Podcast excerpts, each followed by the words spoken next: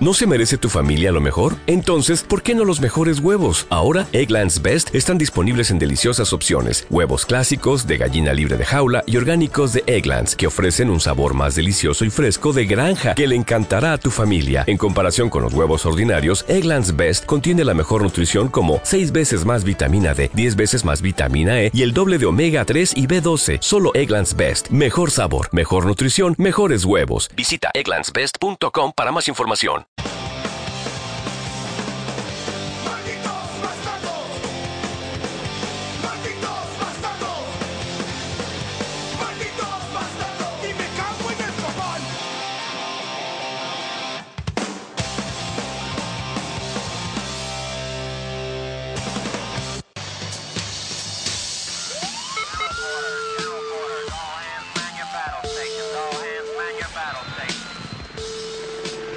Bienvenidos hermanos una vez más a Malditos Bastardos, después de dos meses de larga, larga y tediosa espera. Y tan larga. Dios mío. Wow. Somos unos cabrones, ¿no crees? Mm, Vaya, bueno, se hace lo que se puede. Joder. Mira que decimos vamos a ser regulares, vamos a intentar ponernos... Perdona, pero regulares somos. Grabamos una vez cada dos meses. Bueno, eh, seguimos con las mismas pruebas de vamos a ver si todos los miércoles nos juntamos y Sí. hacemos que esto sea un poco más normal, pero bueno, por ahora vamos como vamos. Bueno, pues hoy de qué vamos a hablar principalmente. Eh, yo desde mi parte, pues tengo unas secciones que es informática en general, la muerte del Macintosh como tal. En web hablaremos de Smo- Smokerim, una, una herramienta para convertir SWF a HTML5 barra JavaScript. Eh, lo que podría denominarse la muerte de Flash o la alternativa en el iPad o La- productos de Apple. La alternativa, más bien. Y bueno, para no hacer un monográfico sobre cosas que afectan a los maqueros, vamos a hablar del todopoderoso Nexus One, del cual soy poseedor. Y en un futuro espero que yo también. Exacto, en eso estamos. Y bueno, por otro lado también vamos a hablar de eh, cine, una película un poco vieja, pero que bueno, me la recomendaron, la vi el otro día, me pareció curiosa. Es, es El crimen de Cuenca. Y nada más. Por ahí andamos. Ya empezamos con la musiquita de HH Groups. Esta, wifi es horrible. Bueno, da igual, que parpadee todo lo que tenga que parpadear. ¿Qué es- da? Con que se nos oiga a nosotros, Ya está. No, no, no os extrañéis si el sonido viene y se va. para eso está. Bueno, ¿qué más quieres hablar aparte de la película? No, la película solo me había preparado eso, en principio, así que si quieres podemos hablar de que me he comprado el God of War, que te lo iba a traer para probarlo y que no lo he traído. Exacto. Ah, bueno, también hablaremos, ah, hablando de tema de juegos, que se me ha olvidado, haremos un pequeño análisis, al menos yo por mi parte, del Blur de PlayStation 3. Un juego de Bizarre Creation. Bueno, yo solo lo he probado dos minutos, así que tampoco puedo aportar mucho al tema. Bueno, podemos decir que está patrocinado por Game, o al menos no me lo he comprado gracias a ellos. Entonces lo tengo alquilado por una semana y tengo desbloqueado el 70% del juego. Eh, bueno, pues empezamos. Eh, ¿Qué sección empezamos? ¿Cine, tecnología, internet, juegos? Por el principio empezamos, como siempre. Dios mío. ¿Qué más da? Bueno, pues vamos a hablar de la muerte en informática o la muerte del Macintosh. Eh, hoy en día, con la salida del iPad, iPhone OS 4, Apple es una empresa que ya no se caracteriza por hacer ordenadores. Apple se la reconoce más por sus productos estrella, como son el iPhone, el iPod Touch, el Super iPod Touch, que es el iPad, es decir, dispositivos táctiles con internet móvil y tal. Pero, ¿qué ha pasado de ese Macintosh? Es decir, un ordenador de bajo coste. Es tener en cuenta que cuando salió el Macintosh como tal, un ordenador que se centró en ser un ordenador barato, asequible al 90% de las familias, con una interfaz y una usabilidad muy sencilla. Y eso Apple lo ha perdido. Es decir, ya no fabrica sobremesas. Es decir, lo más económico barato que tiene puede ser ya la gama de los portátiles. eh, desde eh, los MacBook normales, luego tenemos toda la familia MacBook Pro, etcétera. Pero en sí lo que es ya un PC, para mí como que ya no. Es decir, miras la página catálogo, tienes los iMac, pero yo sinceramente propietarios de iMac no. Es decir, es tener un, lo mismo que tienes con un, un MacBook sencillo, con una tarjeta un poco más grande, ya que tiene más tamaño, puedes tener mejor refrigeración, etcétera, pero sí es lo mismo. Y lo único, pues bueno, una pantalla más grande y una mesa. Es decir, en sí yo para eso digo que un PC Es mucho más potente, ampliable, tiene una vida más larga. Un portátil, pues oye, da muchas más ventajas, te lo puedes llevar, tiene una duración de batería bastante decente comparado a portátiles de otras marcas. En general, ya el Mac como tal, ordenador sobremesa muerto. Los Power Mac, a no ser que te dedicas a una cosa muy concreto y seas muy friki de Apple, se están dejando de vender a- a- en cantidades industriales. La potencia y el desempeño que pueden dar las aplicaciones hoy en día de edición fotográfica, eh, 3D, animación o sonido, un sobremesa es muy bueno. Y no solamente eso, sino que si queremos algo más en un sobremesa podemos encontrar más variedad. Por ejemplo, ordenadores de estudio, equipos de sonido. Eh, se ven mucho más PC que Mac. Cuando Mac en su época era el precursor de la música digital, los samples, etcétera. Hoy en día es muy difícil encontrar un MacBook especialmente diseñado para música de estudio. Tienen que ser ordenados totalmente silenciados, con todas las conexiones forrados en oro, eh, tomas de tierra para que no haya ruido eléctrico. Es decir, eso en Mac ya no lo encontramos. O bueno, puede que exista, pero está muy fuera del ámbito Mac convencional. Entonces, hoy en día Apple todo lo que hace son dispositivos portátiles, PDAs, móviles, pero en sí no muere la esencia de Apple cuando fue creado. Apple fue crear, acercar lo que es la tecnología de la informática, que actualmente solo se representaba en el hecho de un PC, pero hoy en día casi cualquier cosa tiene una CPU, su memoria, hoy en día casi cualquier cosa es de Internet. Entonces, Apple como tal no, no ha perdido su senda básica, que es la de dar acces- acceso a, a la informática, a la información de una manera cómoda y fácil. Lo único es que ya no es una empresa de ordenadores. Entonces, por eso el Macintosh, su producto estrella, lo que lanzó a la compañía, murió.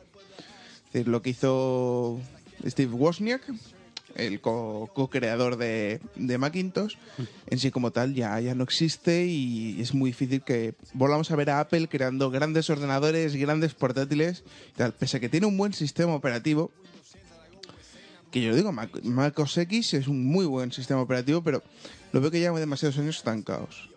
Decir, lleva siete años que casi no ha habido ninguna actualización importante, mm, mejoras de intuitividad, funciones nuevas, que es que no, por ejemplo, Microsoft se le está acercando a un paso pues bastante acelerado. Windows 7 es un sistema operativo dentro de la familia Microsoft que por una vez promete lo que pro- parece que cumple lo que promete. Bueno, no está mal, la verdad es que no está mal.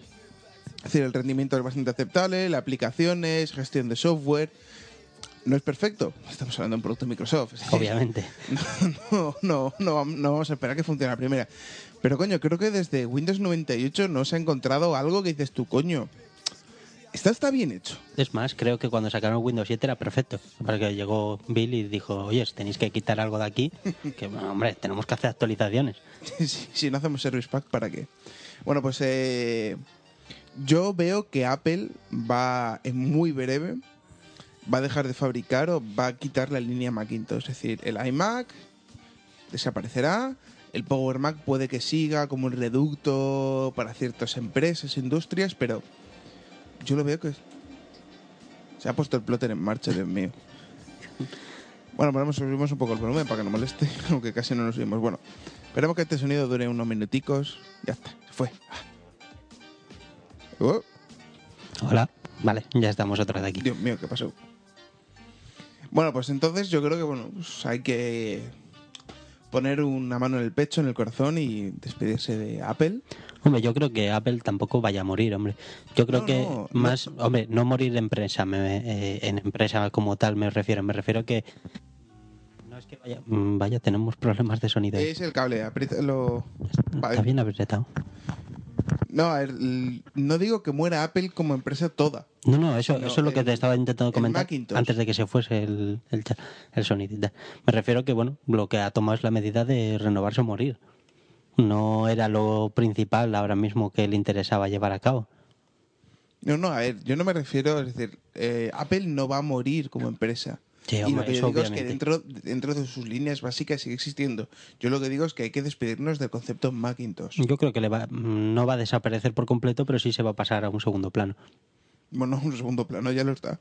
es decir, Yo creo que se va a quedar en ahí. la última keynote que se hizo, ¿Se habló de alguna actualización del sistema operativo? ¿Se habló de alguna actualización estaba- de los ordenadores? No. Estaba trabajando yo. Ni puta idea de qué hablaban. Bueno, pues digamos que se hizo una mención, pero no por encima, sino pero subliminal. Es decir, algo fuera de lo normal. Es decir, que Apple va a dejar de fabricar ordenadores.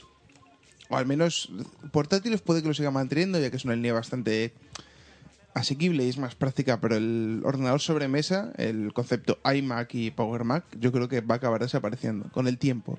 O ser una rama hiperminoritaria de la empresa. Es decir, que sus dos productos sean la es decir, que se centren. Somos una empresa de productos portables.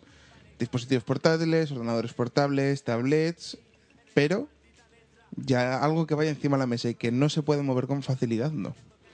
Ya te digo, es renovarse o morir, eh, pero eso le pasa a todas las empresas.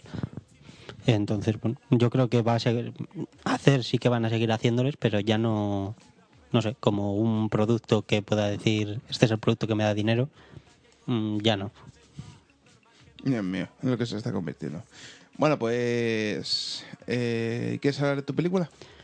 Bueno, pues hablando de cine, y así vamos intercalando un poquitín, la película, como he comentado antes, es Los Crímenes de Cuenca, eh, el crimen de Cuenca, perdón, que solo era uno. Eh, Entonces, bueno, es una película bastante vieja, ¿vale? Es una película pues basada en la antigua España, Para Antigua España, en plan... en plan Guardia Civil, te mete un tortazo porque me apetece. Eh, básicamente. prefra- Prefranquista, ¿no? Sí, vamos a ver. Es una película que está dirigida, dirigida por Pilar Miró y en el 79. Para que te des una idea de cuándo han hecho la película.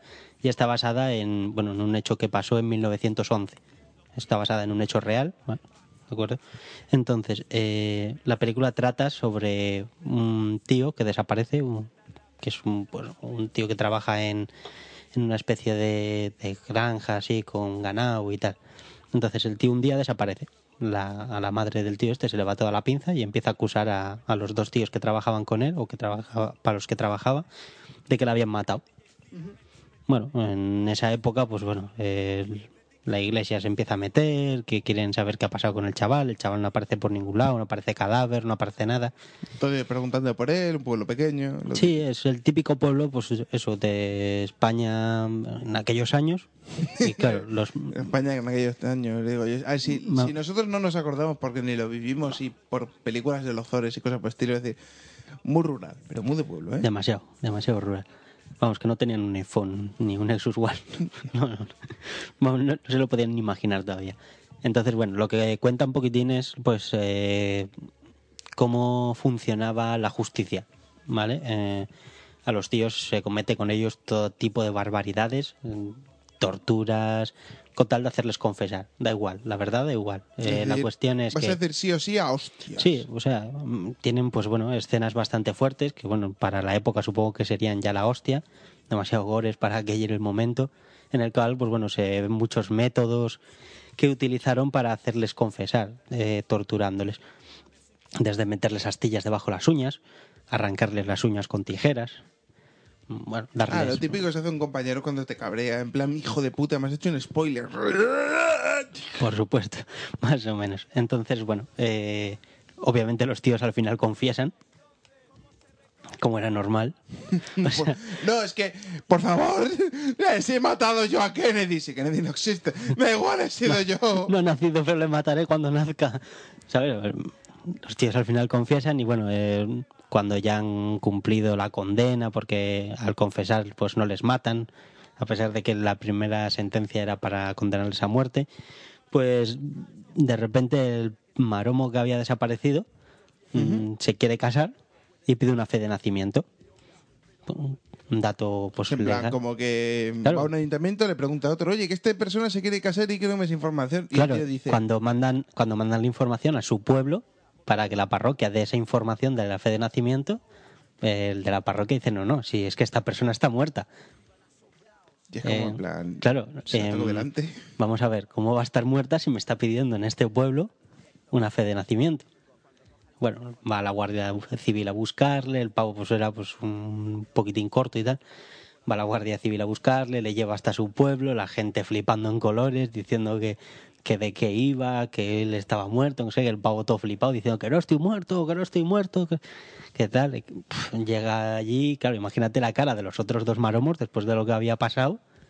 y el tío ese vivo, ¿sabes? Y el tío ahí intenta decir, es que me dio un aire y me marché, ¿sabes? O sea, estaba ya hasta los huevos de aquí y me fui.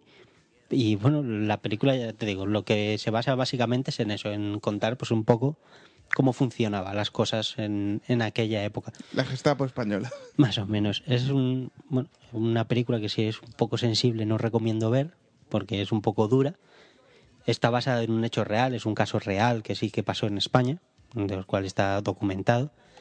Y bueno, tampoco se espere ver una película de Hollywood, es una película española. Hombre, yo voy a decir una cosa. Pilar Miró, mm, posiblemente puede que me equivoque, fue la que revolucionó televisión española porque fue la que estuvo como presidenta y, por ejemplo, cosas como la, la bola de cristal, no sé si tú te acordarás. Puf, ¿Qué va?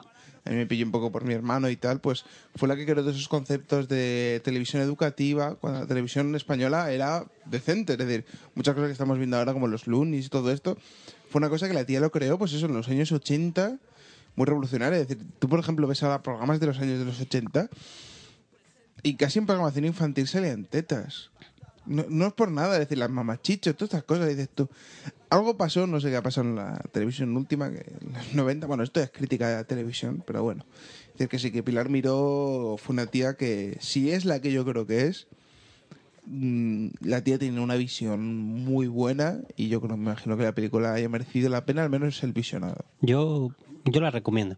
Yo, si no se es muy sensible en cuanto a estas cosas, la recomiendo. Es una película que está bien y que, bueno, te, te hace ver un poquitín cómo funcionaban las cosas de, de antes en este país. Antes de que, bueno, la democracia y que nos civilizásemos un poco y tal, construyésemos carreteras entre los pueblos y esas cosas. Bien, bien. Eh, vale, estaba mirando, he dicho antes que era del 79, es del 80, es de 1980, la película es española, eh, está catalogada dentro del género de drama, obviamente, Drama o dolor. drama e historia la ponen, pero bueno, y tiene una duración aproximadamente de unos 92 minutos. Eh, iba a decir los actores, pero es que no, me, me suenan a mí todos a chino, yo si quieres te los digo. Ah, y te preocupes, y te preocupes. Es decir, eh, grandes clásicos del cine español. Vale, yo le daría del 1 al 10 un 7 más o menos. No es una gran película producción de Hollywood, pero sí es una película que merece ver. Es decir, que es, la narración merece la pena. Sí, está bastante bien hecha además para los recursos que podrían tener en, ese, en esa época. Vale, pues vamos a hablar ahora de recursos web. Eh, Ahí enlazando. sí, Dios, cosas Los recursos, los recursos de la época con los recursos web. Ah, no, no, no, no lo decía por eso. ya, pero yo sí. Ah, vale, bueno, pues eh, mm, vamos a ver, ¿de qué podemos hablar? Pues eh, en un principio, todos sabéis, con la salida del IPAZ y tal, ha habido un, revuelo del 15 con respecto a la guerra Adobe, Adobe versus Apple. Mm, Adobe tiene un software que es Adobe Flash, un, un software que, bueno, vamos a decir que no es lo mejor del mundo. También cuando se diseñó, se diseñó para un motivo concreto, lo único es que ofrecía muchas más posibilidades dentro de ese motivo. El Flash se inventó para hacer banners de publicidad, sin más. Estoy yo pensando que la guerra no será Apple versus Adobe, en vez de. Adobe versus Apple. Ha sido Apple quien se le ha metido entre ceja y ceja, yo creo. Mm, a ver, Adobe lleva mucho tiempo dando por culo a todo el mundo. Lo único es que Adobe. Adobe, yo creo que por Google y el tema de Android se ha posicionado a ser más abierto y ahora es justo Apple la que está cambiando su política. Entonces, ahí la guerra es un poco rara. Es decir, mm, ni uno es tan bueno ni el otro es un santurrón, ¿eh? No, no, decir, obviamente. Aquí, aquí los dos tiran. Apple, Apple nunca ha sido bueno. Bueno, pues en un principio, eh, pues Flash, como todos sabéis, en casi cualquier ordenador, una web que tenga, se recurre demasiado a su uso, por ejemplo, páginas de descargas o cositas que puedes encontrar por ahí o porno, tienen 7, 8 o 9 Flash simultáneamente arrancados por ventanas. Y en especial que utilizamos ahora mucho la navegación por pestañas, empieza a ser un poco infumable. Ese problema que genera que Flash satura CPU, el consumo de recursos es muy alto y en especial como hay un flash que esté mal programado, eso te pega unas ralentizaciones al equipo brutales. Entonces, Apple dijo que para el iPhone no se pensaba ni siquiera en preparar un soporte para flash. Eh, para el iPad, que eh, se negó, y eso hay que tener en cuenta que iPad es un dispositivo pues para ver y consultar internet desde el solar. ¿m? Y no es por nada, que es lo que más se consulta, sino YouTube. Entonces, pues ahí empezó un poco la guerra del tema de Flash, tal, ¿no? HTML5 y tal. Bueno, así, mm, es que como no sabemos qué audiencia tenemos, porque hemos hecho un concurso y ni Dios, por favor, es que ni Dios ha, ha hecho el amago de decir, bueno, he hecho esta guarrada, oye, que la idea era regalar camisetas, que es que con que nos hubierais hecho una cagada, valía, pero no. Un poco de publicidad gratuita, pero es que nada, nada ni, un, ni un amago de intento, si es que sois estos unos cabrones. Son unos malditos bastardos. Decir, somos- decir, no sé qué es más, no, no sé quién es más gilipollas, nosotros o nuestra audiencia. Sí, así muchos amigos no vamos a hacer tampoco. Joder, no- da igual, nadie nos oye. Si, hombre, si alguien nos oirá, No sé. digo yo. No sé. Descargas en iVoox hay. O sea, se- será un bujo o algo, porque no entiendo que nosotros digamos, venga, hacemos un concurso en plan. Yo qué sé, es que. Bueno, ellos igual no tenían ganas. Bueno, por ahora estamos haciendo una pequeña prototipo de poner en Twitter, en ambos Twitter, un poco lo que estamos haciendo en el momento. Y decir, oye, si alguien quiere colaborar. Si alguien Ah, quiere preguntar, si alguien quiere hacer pues cualquier tipo de comentario cada vez que grabemos eh, a través de Twitter, Pues nos podrán seguir a través del Twitter de Dioscor o el mío. Entonces, pues bueno, estamos haciendo la prueba y nadie, nadie contesta. ¿Qué más da? ¿Qué más? Bueno, pues, eh, ¿qué es lo que está pasando? Pues un tío se ha currado un, pedazo JavaScript de, un par de megas de código puro y duro, que lo que hace es simplemente coge un flash, un SWF, lo, lo descomprime con su formato concreto de descompresión, eh, lo desmonta, separa todos los dibujos vectoriales, los convierte en formato libre SVG, que es otro formato de dibujo vectorial, y todos los movimientos los hace con ActionScript.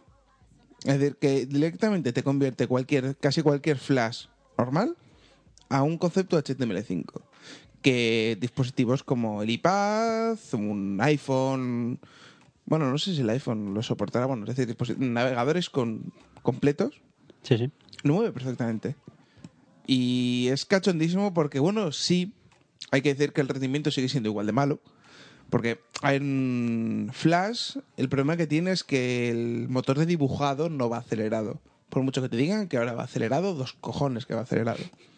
No, no, es decir, lo que es el motor dibujado, el escalado, te lo pueden hacer por, gráfica, lo que tú quieras, la reproducción de vídeo, pero lo que es el dibujado de texturas y todo va muy pasado por filtro y va muy mal. Y el rendimiento es muy pésimo. Entonces este tío se ha currado pues eso de una utilidad que lo puedes encontrar en smokecream.us Bueno, pondremos de todas maneras la, la dirección en el... y pues tienes lo mismo, es decir, un texto que se mueve, una animación, difusión, imágenes, dibujos animados, es decir, modelado, es decir, no sé hasta qué ciertas funciones pueden estar soportadas, pero incluso juegos y banners publicitarios, eh, vídeos tipo cálico electrónico, Sí. funcionan. ¿No? Entonces, eh, ¿cuál es la gracia? Que empecemos un poco una cosa que llevo yo bastante tiempo diciendo, es decir, que se estandarice el renderizado por GPU. Es decir, por ejemplo, hay el OpenGL Web, que es utilizar básicamente OpenGL puro y duro en un navegador. Por ejemplo, jueguecitos como el Quake3Arena.net, que es un funciona con un plugin, pero bueno, en sí que eso sea una función del navegador. Que si queremos hacer un... Por ejemplo, yo tengo una página web que es un texto, normal, un blog, y quiero poner por encima un, una nube sem- semitransparente y que se vaya moviendo. Pues en vez de que tenga que ser por procesador, todo ese tipo de transiciones o animaciones, que lo puedo hacer por gráficos. Sí, sí. Dos triángulos con una textura y transparencia y tirar de GPU.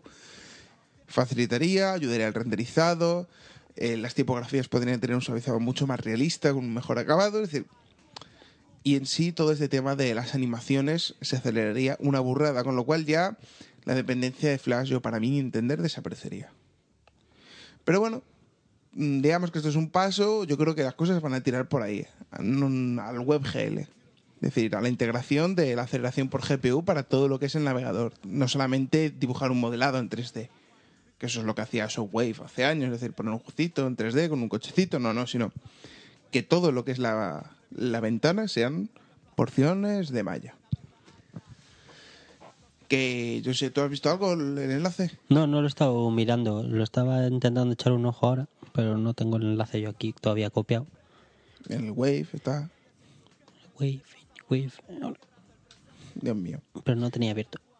Si es que. Bueno, uy, me da un problema a mí. Dice que no tengo internet. Mm, Pues yo sí tengo internet. Ahora, ahora, ahora. No tienes internet en tu propia red. Como hola. Bueno, entonces pues, eh, pues aquí el creador del Flash eh, tiene un vídeo en Vimeo donde hace una demostración de cómo la misma ventana en un iMac se ve la versión en Flash, la versión convertida en tiempo real y en el iPad se ve cómo solo reproduce la versión en tiempo real, que es una cosa que dices tú, coño, pues, que ya digamos como que Flash pierde un poco excusa, es decir, si se estandariza, porque hoy Flash, que es que no, ha desarrollado sus herramientas de edición, es decir, el Flash Creator, es decir, la tool de Flash que viene con el Adobe Suite, Sí, sí. es muy buena. Y le utiliza un porrón de gente, bueno, casi la única manera de hacer Flash decentes. Y, joder, si ya diera la opción de exportarlo como concepto HTML5 o un formato un poco más estándar, se podría abrir un poco la veda. Es decir, que Adobe no se cebe tanto con tal. Por ejemplo, funciones que te hace Adobe que es muy difícil que te la puedas hacer en HTML5, como el tema de, eh, por ejemplo, la videoconferencia. Sí. Yo conozco mucha gente que son desarrolladores de páginas web y para hacer cierto tipo de contenidos se recurren por fuerza a Flash. Por ejemplo, las típicas webs de chat de estas tipo... Eh, no me acuerdo. Bueno, sí, cualquier tipo de web de chat. Bueno, web de estas de chat, ahí tienes a mulatitas a un lado y tú pues hablas con ellas y eso es Flash. Porque Ah, Yo Flash, pensé que era un, un vídeo grabado que se repetía constantemente. que puede serlo. Es decir, se puede virtualizar una cámara web, eso no tiene mayor misterio. Es decir, incluso los G-Test ya te lo da opción. Es decir, quieres salvar tu rostro y puedes poner una foto o un vídeo. ¿Eh? Ay, Pues papi, que no sé qué, no sé cuánto. Dos minutos después. Ay, papi, que no sé qué, no sé cuánto. Ay, papi. Así todo el rato. Bueno, pues eh, todas esas utilidades, por ejemplo, ahora hacerlas en, sin Flash sería un poco difícil por ahora. Es decir, ya tendría que ser más que Flash, algún aplica un plugin concretamente diseñado para ello, pero bueno, que sería un Bueno, poco más. habrá que darle tiempo. ¿Realmente cuánto tiempo tiene esto? Flash, No, no. El HTML5. pues, todavía ni, ni es un estándar, todavía es un borrador, así que imagínate. Por eso. Pues habrá que darle tiempo entonces. Sí, pero a ver, el HTML5 el concepto es que eh, se utiliza más en plugins compatibles con el navegador de integración, no tanto eh, plugins cerrados. Por ejemplo, antes... eh, y... Bueno, más que eso es...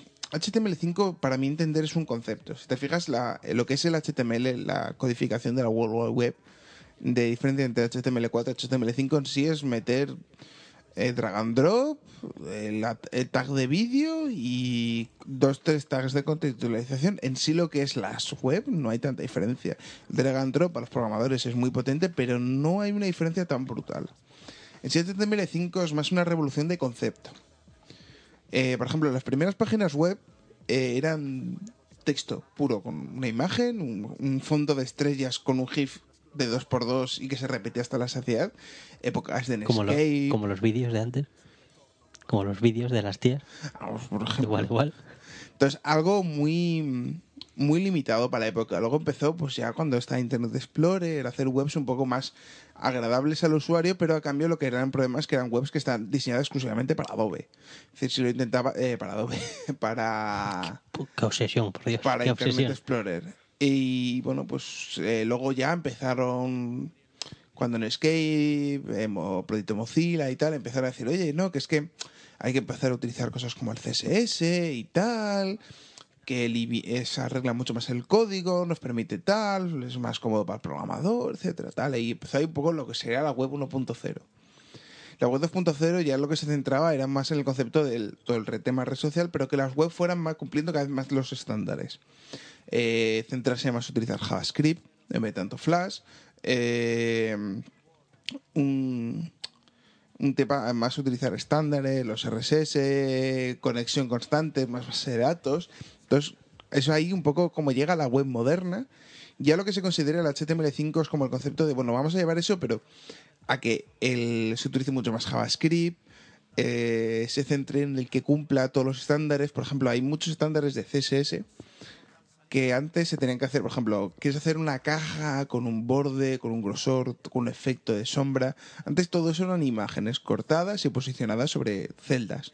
Ahora todo eso lo puedes hacer por código, incluso que desde el propio navegador, que es decir, renderizarlo en calidad normal, renderizarlo en versión, nor- en versión light o ya lo digamos en versión para, para sordos, de esto que solo te pones los textos muy grandes y te quita todo imagen y bueno, sordos o los- gente que con problemas de visión. No, vale, ya te decía yo, pues los sordos digo yo que vean igual que nosotros. Otro- bueno, bueno, iba a decir en plan para, para los ciegos de estas páginas web que las pueden leer los lectores de braille, las barras de braille.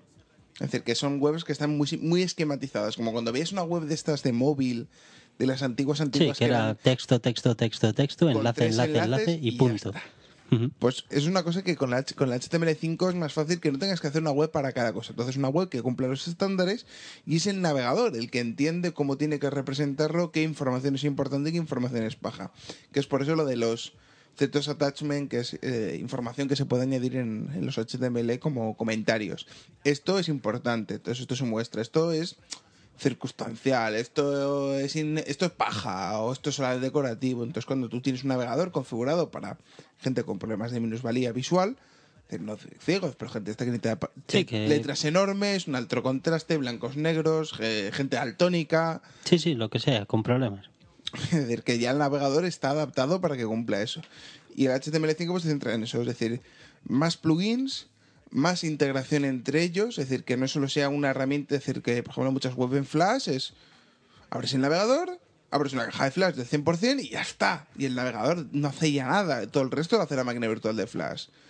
Entonces, el dar un poco más uso, ¿por qué? Porque si el navegador evoluciona, por ejemplo, todas las mejoras que están saliendo con Chrome, con Safari, se centran en mejorar el motor de JavaScript, mejorar el motor de renderización para que sean todavía más rápidos. Llegará un momento que dirán, bueno, pues ya vamos a meterle, ya no son lo más rápidos y lo más eficientes, sino vamos a meter más cosas. Aceleración, sonido, dispositivos, acceso al hardware. Y en sí el navegador será una herramienta mucho más evolucionada. Yo creo que por ahí tirarán las cosas. Habrá que darle tiempo. Bueno, y así como voy a hacer un refresqueo del Twitter, a ver si alguien ha puesto algún comentario. Buena suerte. Va a ser que no. Bueno, es lo que hay. Para otras veces, hombre. Nadie, nadie, nadie. Bueno, recordad que siempre, pues eso, podéis contactarnos por Twitter en arroba Discord y arroba jcuetos y ponernos a parir o decir cositas. A ver, el- eh, posiblemente, bueno, vamos a hacer la sección de juegos ahora. Vamos a hablar del Blur. The Blur. El Blur. Pues bueno, eh, ¿cómo definir el Blur? Eh, bueno, el juego está hecho por Visual Recreation, creadores de la saga este de Xbox 360 eh, y de Xbox, ¿cómo se llama? El de coche este que era muy bueno. El que además era originalmente de Drinkas y tal. El, El juego de coche es muy bueno. el que era un competidor de los Gran Turismo, de- pero en, Xbox. ¿Toca? No, tocas de PC. Ah, verdad. Eh, Metro, eh, Metropolis Street Racing era el de Drinkas. Project Gotham. No, fíjate, era tan bueno que no lo he jugado. Bueno, pues de los creadores de Project Gotham, Metropolis, etcétera. Es decir, un juego de conducción muy realista, gráficos espectaculares. Pues bueno, ahora nos vienen con Blur, otra idea de olla. Eh, Blur, eh, a nivel estético, podemos decirlo que es como eh, un wipeout con mucho blur. El blur es el efecto de desenfoque de, Sí, sí. de los Photoshop y el programa de dibujo, es decir, es todo con tonos muy pastel, muy, muy azules. El, el modelado de escenarios es bastante realista, mm, deformable, pero bueno, nada comparado a juegos como Gran Turismo. Bueno, Gran Turismo, los, los escenarios tampoco es que sean nada para allá. Los coches son preciosos, los escenarios son muy simplistas. Por ejemplo, no tiene nada que ver a un Gris, a un Colimadrae, o sea, un, incluso yo diría que hasta se parecen mucho los escenarios, el tipo de diseño, a los Need Speed. Bueno, yo lo que he visto, pues no sé, he visto el Wipeout viejo, pero metiéndole pues un escenario en una ciudad en vez de un circuito raro, extraño de los años Superfuturista. 4323, por decir algo, y con coches reales. Mm, Sí, el resto son- es la misma mecánica, eh, son carreras muy rápidas, son carreras de darte hostias y evitar que el enemigo gane en vez de tú ganar. Bueno, una cosa que ha mencionado con lo del tema del Wipeout es que en este juego tienes eh, Armas. armas, armamento. Bueno, en sí, eh, ¿cómo le llaman? Eh, potenciadores. Suena- suena Vamos a ver, un misil no es un potenciador, es un arma. Bueno, pero en sí es que tampoco se ve un misil, es una bola que te persigue y hace... Un misil. Bueno, digamos, como quieras. Tienen rayos láser, los coches. Uno pelastra con rayos láser, porque además es eso, son coches reales. sí, sí. Eh, Dodge Viper, Opel Astra, Ford. No sé, yo es que solo uso lo pelastra. En un principio tenemos eh, varios tipos de coches. Tenemos los 4x4, Ujú. eh, los que llaman antiguos, que pueden ser casi igual que otro, pero el antiguo ya tiene su categoría como antiguo. Luego tenemos los deportivos. Y un poco dentro de eso ya tenemos los que son más de derrapes, más equilibrados, más de velocidad Sí, punta. tendrán, como todos los juegos de coches, un baremo que te marque, pues si tiene este tiene mucha velocidad, o este mucha aceleración, este mucho agarre. eh, Cosas Y así. luego pues tienes una pequeña barra de vida, que en sí en este juego la barra de vida es bastante absurda, ya que que te quiten toda la barra de vida no afecta tanto porque simplemente respaneas unos segundos, es decir, pierdes unos segundos de carrera. Que en sí no es tan necesario el andar curándote tanto la vida. Es solamente, decir, por ejemplo, en un wipeout sí que tener la vida al máximo es importante. Afecta a tu velocidad, a tu agilidad y en especial si la pierdes del todo mueres. en este tampoco son carreras tan largas como para que esa diferencia de tiempo sea tan importante. El juego tiene una jugabilidad muy rápida. Si sois seguidores de la saga Wipeout, lo veréis a una velocidad muy, muy parecida. Sí, El- la, diferencia es que el Wipeout es nitidez pura y dura. Y en este ti- tiene mucho desenfoque, rotación de las cámaras, los vehículos, muchos de los exploits o de las imágenes hacen deformaciones visuales, con lo cual, pues hombre, es un poquito más espectacular. Aunque eso no le quita estamos hablando de PlayStation. eh. Sí, pero joder, eh, el, Apple Wipeout que yo recuerdo eh, todavía estaba en la PlayStation yo, joder. Pues te digo que son juegos muy muy guapos, pero que, joder, ha sido un salto enorme el que he dado yo. De Ya, probar bueno. uno a probar el otro. Yo te, ¿no has- ¿Tú no has probado el Wipeout 3? No, Joder, pues luego te lo pongo, lo tengo yo, bueno, verás. Wipeout 3 es brutal. Es decir, no me, es que no me van muchos juegos de carreras. Es más de balones, baloncesto y fútbol. hostias y cosas así. Bueno, pues el juego, pues mm, como todo juego, o in- intentar conseguir llegar a ser un wipeout, es muy importante la música. Eh, Techno House del mejorcito, bastante sincronizada con la acción. Es decir, que si tenemos un accidente, la música pues, pega un bajón. eh, mantiene un ritmo muy adecuado y llega unos momentos que casi hasta no te das cuenta de ella porque va tan pegada a la imagen que estás más centrado al juego más que a la música. Entonces eso es una cosa que es bastante de, de aconsejar. Eh, número de, de, bueno, digamos, de misiones o de carreras, en total son unas noventa y tantas. Es decir, son unas- un número de competiciones bastante justas, aunque son muy difíciles. Toda competición tiene tres puntos importantes, que son las...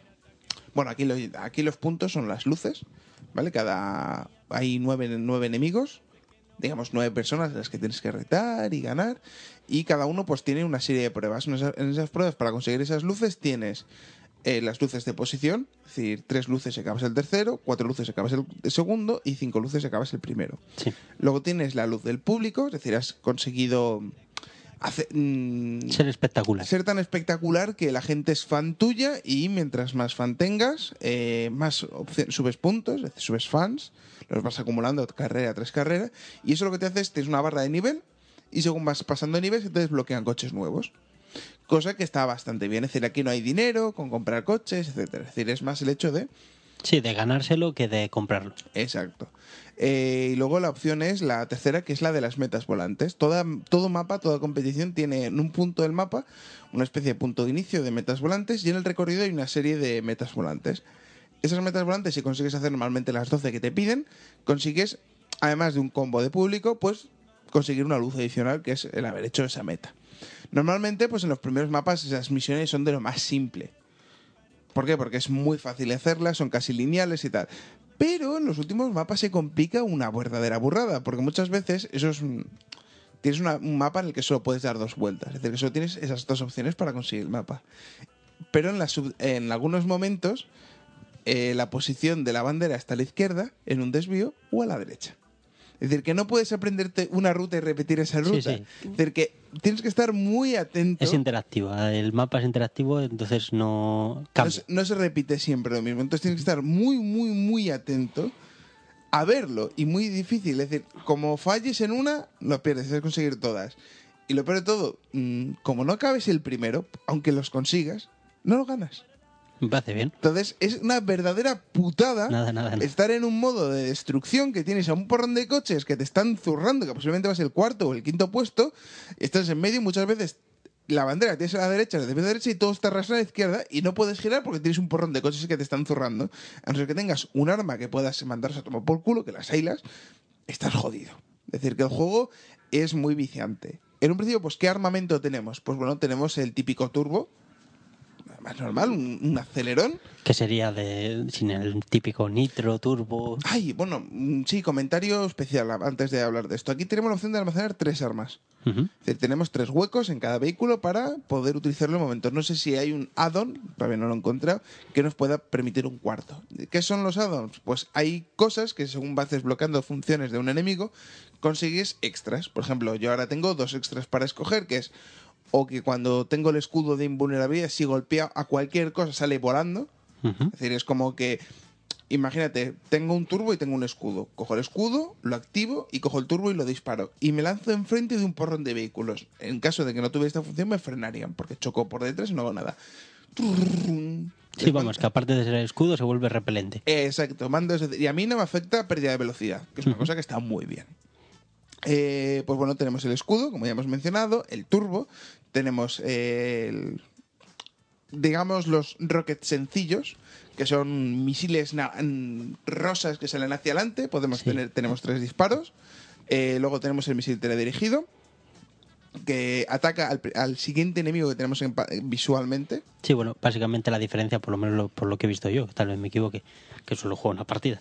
eh, los pequeños te frenan, por decirlo de alguna manera, pero no, to- todo arma te frena un poco. sí, bueno, pero joder, el grande te, te lanza por los aires, te, Sí, sí, pero- te frena un huevo. No, no, no. La gracia de este juego es que tú ves que tú crees que el freno es brutal. Pero en sí no es tanto. Es decir, realmente cuando juegas contra uno no hay tanta diferencia de tiempo. Es decir, es, el juego juega mucho con tu perspectiva. Deforma la cámara para que cuando tú frenes de velocidad te dé la sensación que ha- has frenado mucho más, pero realmente tu velocidad siempre es muy parecida. Ajá. Es decir, hay un. El juego es- Lo bueno que tiene es que, por ejemplo, en Wipeout, eh, cuando juegas multiplayer, pues este juego está centrado para que sea un multiplayer muy bueno y tiene grandes bazas para ellos. Es que en el Wipeout, un buen misilazo al principio deja tal margen de diferencia entre los competidores que ya está, ya has ganado. Es decir, siendo bueno manejando las armas, muchas veces tiene que ser, el- puede- da igual que seas el peor piloto, que ganas, si eres bueno con las armas. Cosa que al revés. En este juego es más frenético todavía, es más bombas, armas todo el rato, porque realmente las diferencias de tiempo entre uno bueno y el otro es, son mínimas. Es decir, que aunque te peguen 40.000 misilazos, si eres capaz de esquivar lo suficiente y eres bueno conduciendo, no pierdes tanto tiempo. Sí, sí. Eh, por ejemplo, que es lo que decía, que si a ti te, aquí te matan, lo único que pierdes es un poco de tiempo porque respaneas. Y no respaneas que ya los coches te han dado media vuelta, no, no. Es decir, este es el primero, respaneas el quinto. Es decir, no es una pérdida tan alta como cualquier otro coche de conducción de lo que podemos estar esperado. Que si vas el primero y tienes el pelotón, te apareces ya el último y ajo y agua. No, no, aquí las carreras son verdaderamente rápidas. Luego, pues el otro arma que tenemos son las minas. Y aparte del kit de reparación, que nos sirve para reparar la vida del vehículo, pues tampoco creo que haya mucho más. El escudo y sí, bueno, dentro de las minas había Ah. unas que explotaban y otras que son eléctricas. Esas, las, las minas eléctricas, una especie como de rayo que lances hacia adelante y hace unos láseres que si lo tocas te electrocutas y te refrenas un poco. Eh, por ejemplo, una cosa que tienen muchas armas, como por ejemplo los misiles, las minas, es que los puedes lanzar hacia adelante o hacia, atrás. Que es una cosa que está bastante guapo, vas al primer puesto y puedes empezar a putear a los de atrás. Da igual con casi cualquier arma. Pues bueno, en principio este es Blur. El sistema de juego monojugador pues es muy sencillo, rivales, 50 puntos a desbloquear a cada uno y según vas consiguiéndolo, pues vas consiguiendo vehículos. Modo multiplayer, pues hasta 8 jugadores, Bastante en casi cualquier campaña. El modo de búsqueda funciona muy bien. La sincronización está bastante aceptable, pese a que haya bastante pin. Otro- Antes estuvimos jugando un poco multiplayer y había coches que, que iban, tenían un pin brutal. Que veías como tu, tu, tu, tu. Yo cuando realmente calculaba, es decir, evita- intentando pensar que los saltos eran errores, disparaba y realmente sí que le afectaba. No es de esto de que cuando hay lag no te Sí, sí. afecta nada, no, no. Funcionaba, el juego era bastante, bastante aceptable y muy difícil de ganar. Decir, digamos, creo que muchos de los que juegan, no sé si eran guiris o franceses o alemanes, no sé. Pues, Dios, de, dónde- de todas maneras, no sé, eh, deberían de meter algún sistema, por ejemplo, en el, el NBA Live, cuando buscas una partida tienes la opción de buscar libre. Sí, sí, no, hay partidas niveladas, que todos son Ah. del mismo nivel que vale, tú. es que eso no lo había visto. Es que eso, joder, es más normal. Es que estabas con gente de nivel 22 y éramos nosotros gente de nivel 2. Ah, y yo, a ver, me había acabado el modo multijugador. Sí, claro, El pero es que ellos han acabado en modo multijugador y además casi se han acabado. Vamos. Eh, bueno, pues que el juego está bastante bien. Si te gustan los de coches, si te gusta Wipeout, pero echas un poco de menos que una de tantas partidas, yo creo que Blur puede ser un buen candidato. Bueno, vamos a poner un poquito de momentos musicales, anda, que llevo mucho rato rajando. Sí.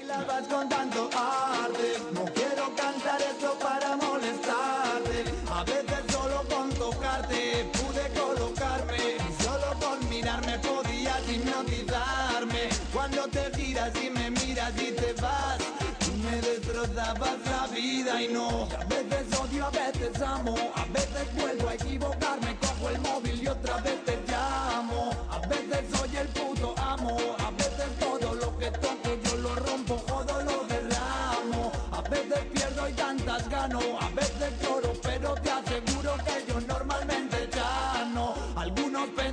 que necesito ayuda, si no creo en tu Dios, Cristo, Jehová ni Buda. Yo sé que nada más iba a pasar, ya solamente me quedaba poderte olvidar. Nada que hagas ahora no me puede hacer cambiar. Cada peldaño que he subido me ha hecho mejorar. Escúchame bien ya, ahora ya me da igual. Tengo una super reina que no conoce. Ay, ese poquito de Rigi. Bueno, no, Rigi Jopero. Ricky Jupero. Bueno, nombrecito. Bueno, pues, ¿qué vamos a hablar ya para finalizar?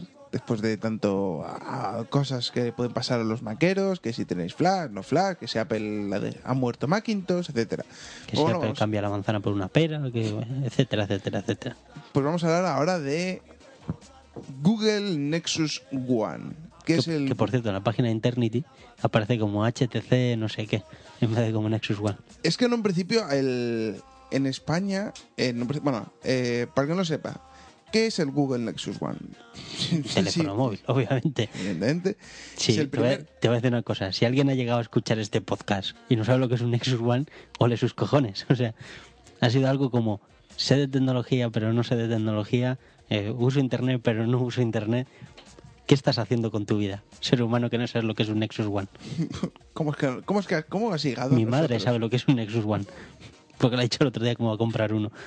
Hasta mi madre sabe lo que es un Nexus One. ¿Se lo va a pillar para ella? No, que me va a comprar yo el teléfono. Ella, que se compre ella uno, lo que quiera ella, me cuenta. Bueno, pues en un principio eh, el Google Nexus One es el primer móvil oficialmente de Google. Eh, Sabéis que está Android, ya lo hemos mencionado, que es un sistema operativo, bueno, es un Linux, ¿vale? Es un Linux apadrinado por Google, en el que se centra pues en ciertos tipos de funciones y en enfatizar un poco las aplicaciones de Google, Market, gestión de usuarios, sincronización con Gmail, bueno, casi con cualquier cuenta Google de que soporte Exchange, pero el Gmail va que te cagas. Y en especial, pues todas las demás funciones que tiene este servicio. Eh, pues bueno, mm, si nos ponemos a contar un poco, pues HTC es un fabricante de dispositivos que ha sacado móviles como la Dream, De la. Magic, la Hero, la Legend. la Legend, la Desiree y el Nexus One. Fijo que móviles con Android tendrá algunos cuantos más, como el Tattoo y tal, que, pero bueno, ya digamos que el Tattoo ya entra dentro de otro juego de móviles. Son los más low cost. Dentro de eso luego tenemos Sony Ericsson, Samsung, Philips, Nokia. Sí. Bueno, etcétera, Nokia no, pero bueno, le debe- debería. etcétera, etcétera, etcétera. Que hay un porrón de fabricantes que hacen cosas ya compatibles con este sistema operativo. En un principio, eh, el Android siempre se le ha criticado comparado con iPhone OS, que tiene mucha fragmentación. En el sentido, es decir, que un fabricante hace un dispositivo y luego es ese fabricante que se tiene que preocupar de portarlo para que su hardware soporte la nueva versión, etcétera. Literalmente es como decir, cojo al kernel de Android, le meto los drivers del hardware específico y lo compilo para que funcione en este dispositivo. Y a tomar por culo. Tenemos teléfono. ¿Cuál es el problema? Que lo hacen como el culo. Yo, por ejemplo, para Giro todavía sigo esperando actualización para 2.1 y eso que ha salido Espera, ya hace espera. mucho tiempo. Espera, espera. Bueno, Corea ya hay algunos actualizados. Alguno. Es decir, ahora luego que llega a España y que Orange haga su versión, porque Orange tiene que hacer su versión del ROM. Es decir, que es una verdadera putada eh, Android para la gente que no utiliza eh, dispositivos eh, oficiales de Google. O oficiales, bueno, digamos, apadrinados por Google. Por ejemplo, la Magic y la Dream Sí, with Google. Which Google son, son móviles que, pese a que sean, son HTC Magic, HTC Dream, son dispositivos que están apadrinados por Google para decir, oye, esto tiene lo que yo quiero. Mi sistema operativo, mis aplicaciones, mis funciones. Y luego a partir de ahí ya métele todo lo que tú quieras, pero tiene que cumplir todas estas aplicaciones. Google Nexus One es ya no solamente llega a decir a que este móvil va a tener estas aplicaciones en software, sino va a tener este hardware que yo quiero, este chip de acelerómetro, este chip de procesador, que tiene el Smart Dragon, un gigahercio, esta cantidad de RAM, es decir, especifica exactamente todos los componentes. Es decir, por eso se llama el móvil de Google. En un principio debería aparecer únicamente Google, pero sí que en la parte trasera atrás pone HTC. Cosa que es una cosa que dices tú, que yo sepa, mm, Apple en sus mm, eh, móviles o en sus portátiles no pone by Asus.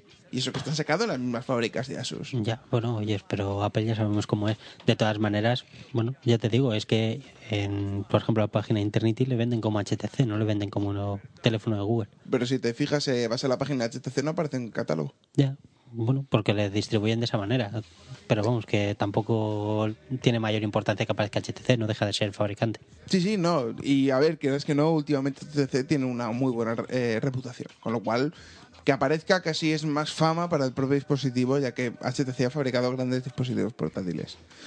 Bueno, eh, este móvil ha estado rodeado de polémicas a cascoporro constantemente. Principalmente cuando salía con su procesador, que era uno de los más rápidos del mercado. Solo había un dispositivo que iba a sacar algo equivalente, que era el Sony Ericsson Xperia X10. Es la Sony Ericsson, ¿no? Sony Ericsson, sí. Vale, pues eh, que también tiene el mismo tipo de procesador, pero además dijo que ah, se desmarcaba dando más pantalla, dando mucha más memoria RAM, 512 megas de memoria RAM. El primer dispositivo móvil que lleva, esa cantidad de RAM, es decir, superó récords en aquella época cuando lo máximo que había era 256 en algún Windows Mobile.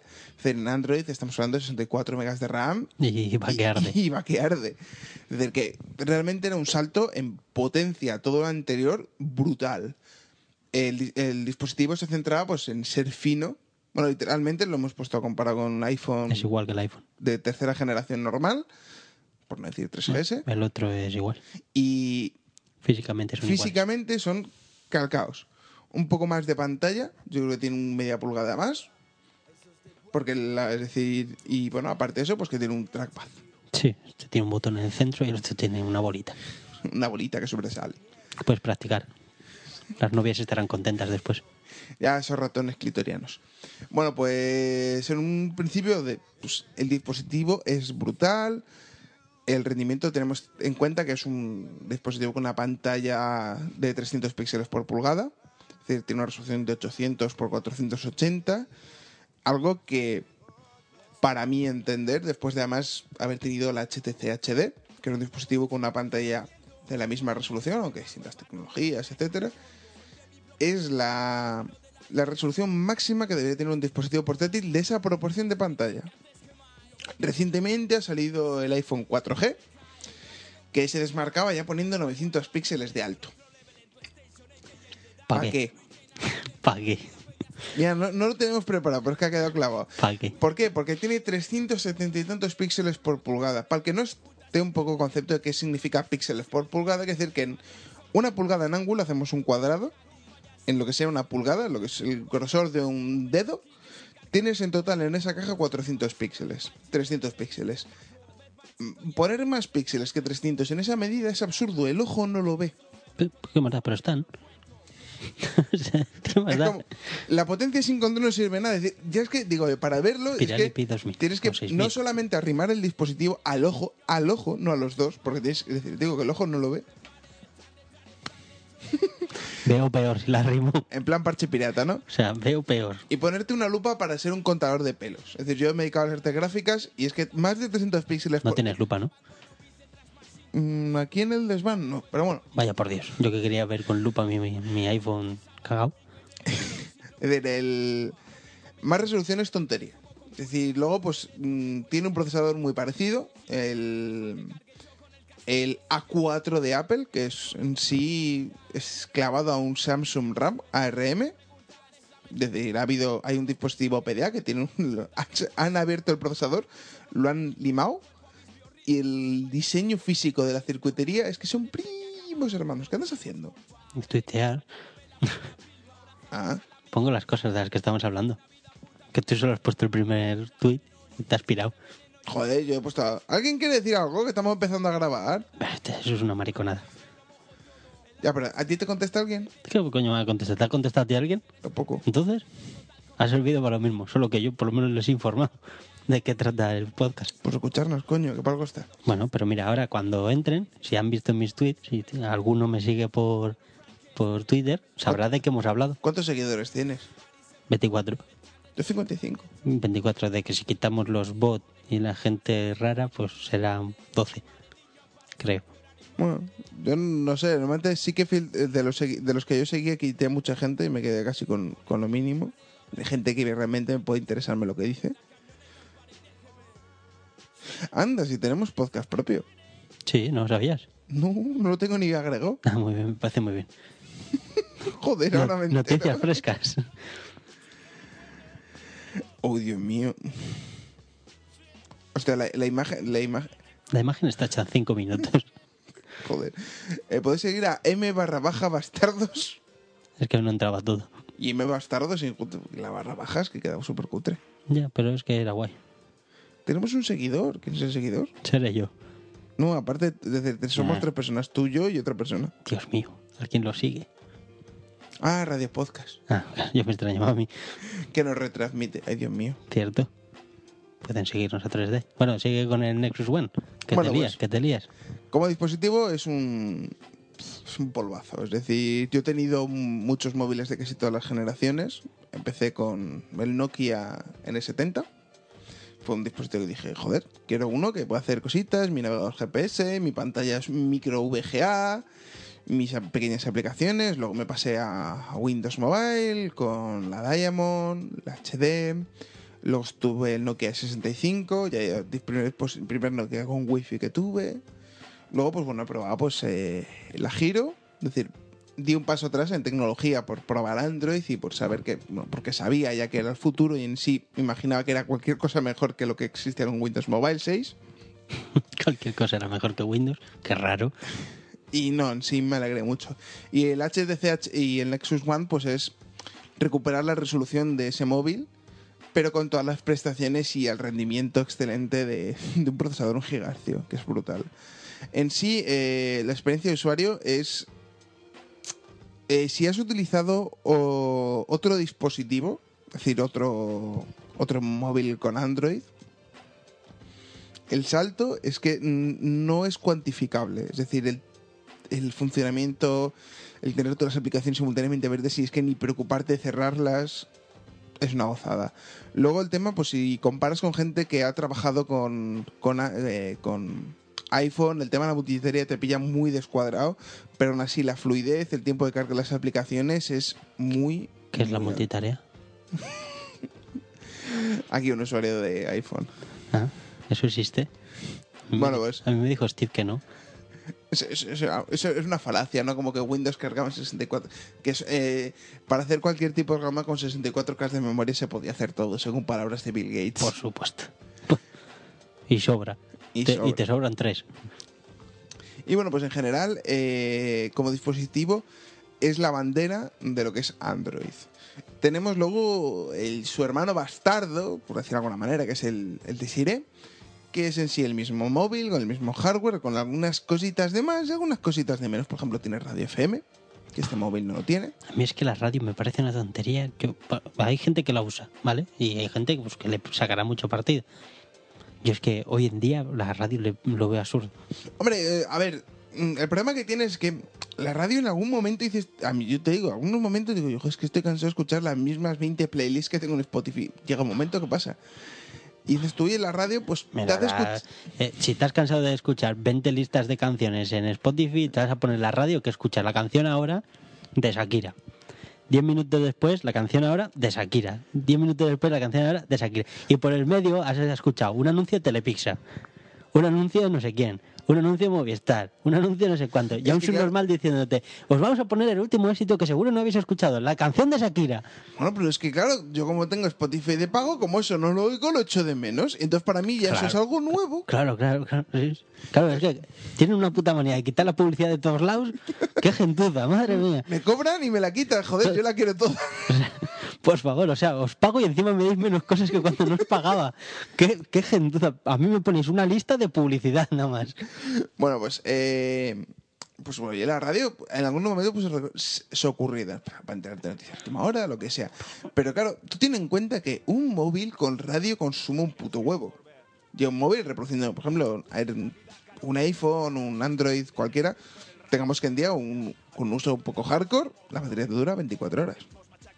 Está, no dura más. Entonces, si además de eso ya le estás dando un uso adicional de estar escuchando la radio en los ratos que sea un rato muerto, cuando una radio USB enana microscópica ocupa poquísimo, la puedes llevar en cualquier parte y además te dura una pila al días, Que ya tengo, es que no, meses, años. no, no, no le veo sentido, tío. Yo aún. Pero bueno, oye, es que ya te digo, hay gente que lo echan falta. Hay gente que conozco que no se compra un teléfono porque no tiene radio. O sea, no sé. Aparte ahora ya con el tema de los podcasts. Bueno, eh, yo digo, es un, es un sistema ocurrido. Joder, perdón. Prefiero, prefiero mil veces escuchar a gente normal sin ganas de ganar dinero a la hora de decir las cosas que a gente que lo hace por dinero. Que no son putas, que son gente de la radio, me refiero, ¿eh? Sí, sí, ya sabemos qué tipo de intereses de tal. No, pues bueno, pues son cositas que, que están ahí, que, bueno, pues tienen sus cosas. Por ejemplo, otra de las diferencias, o así lo más llamativo, es que no tiene la bola. Tiene un sensor óptico, Sí, eso sí lo había visto. que en sí yo voy a hacer una cosa.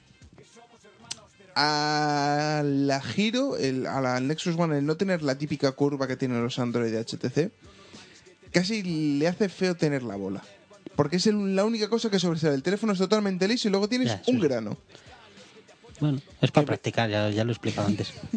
Entonces, si le hubieran puesto óptico que fuera llanito, posiblemente no hubiera quedado ni tan mal. Pero bueno, a Google le gusta la bola y se queda la bola. Además, la bola es muy resistente, no se me estropea en ningún momento y tal. Pero bueno, ¿Cuánto está- hace que le tienes? no, pero de los otros móviles. Ah, vas a de los otros. de la Giro, la, yo, bola ha aguantado perfectamente un maltrato muy heavy. Porque, por ejemplo, así que el Nexus One, como está infinito y tal, te dan una funda muy mona de neopreno, Ujú. pero la Giro dos cojones, ¿eh? El Ah, bolsillo sin funda y no se rayó la pantalla. Es decir, aguantó mucho tiempo. Bueno, se me ha muerto porque me, me ha desaparecido. Me lo han robado. ¿Te han me robado? había desaparecido. Muy y bien. Toma por culo. Muy bien, así, así va España, normal. La gente luego no quiere trabajar y tanto paro. Para trabajar y te roban el móvil. Pues, ¿para qué? Bueno, pues en un principio, pues. mm, eh, aquí nuestro compañero también quiere pillarse a través de un contrato de empresa con Vodafone. eh, y los dos tendremos Android. Entonces, yo creo que sí que en el podcast podemos intentar buscar cada día que hagamos una grabación una aplicación que comentar. Que intentaremos que no sea dentro de dos meses. lo intentaremos por lo menos. Eh, shh, lo intentaremos. Si no lo man- conseguimos, ya sabéis a lo que os tenéis. Es que, Que no- dentro de dos meses os comentamos todas las aplicaciones de dos meses. De todas maneras, también esta cosa vamos a empezar a hacerla en el momento que yo tenga el Nexus. Hasta entonces no, porque solo vas a poder hablar tú. Bueno, ¿Y dónde está el problema? Pues que hablas mucho. Joder, a ver, una cosa. Cuando tú hablas de películas, yo te corto. Claro, Pero porque, cuando yo porque- hablo, tú no me cortas. porque eres mala gente. ¿Me cortas porque eres mala gente? Pues no, porque estoy escuchando. Es una escucha activa. Cuando tengo que intervenir, intervengo. Si no, no. Si no, no te corto. Que, joder, puto monográfico. Pues bueno. Ay, eh, no hablar, me enfado y no respiro. Bueno, pues nada más. Eh, un saludo. Un saludo, ahí. Luego estoy yo. Un saludo pervertido. Eh, bueno, pues se despide Álvaro, alias Dioscorp. Mm, Hasta la próxima, que esperemos que no sea dentro de dos meses. Y bueno, pues.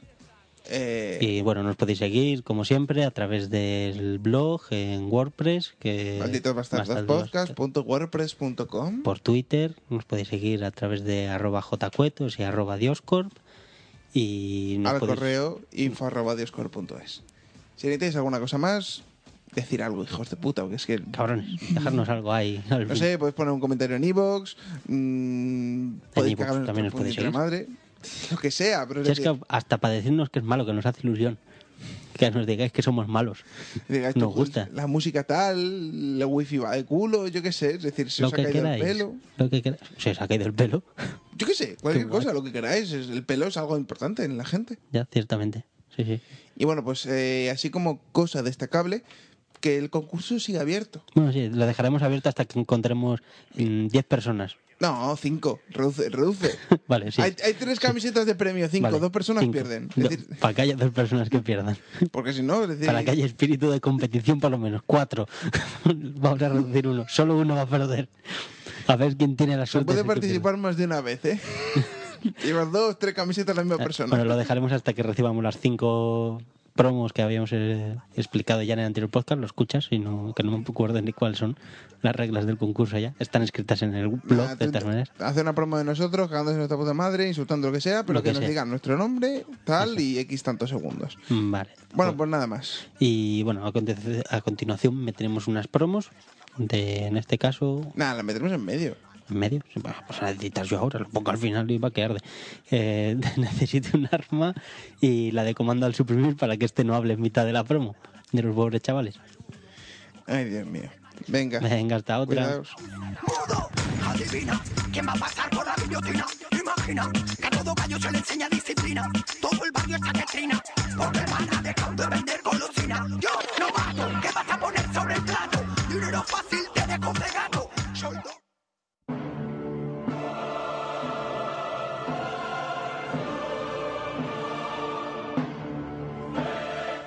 Espartanos, hemos encontrado el podcast de tecnología, cine y videojuegos perfecto.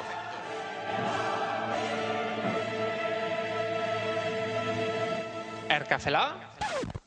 Café Lock. Esto es Comando. Segunda temporada de Comando al Suprimir. Visítanos en comandoalsuprimir.com.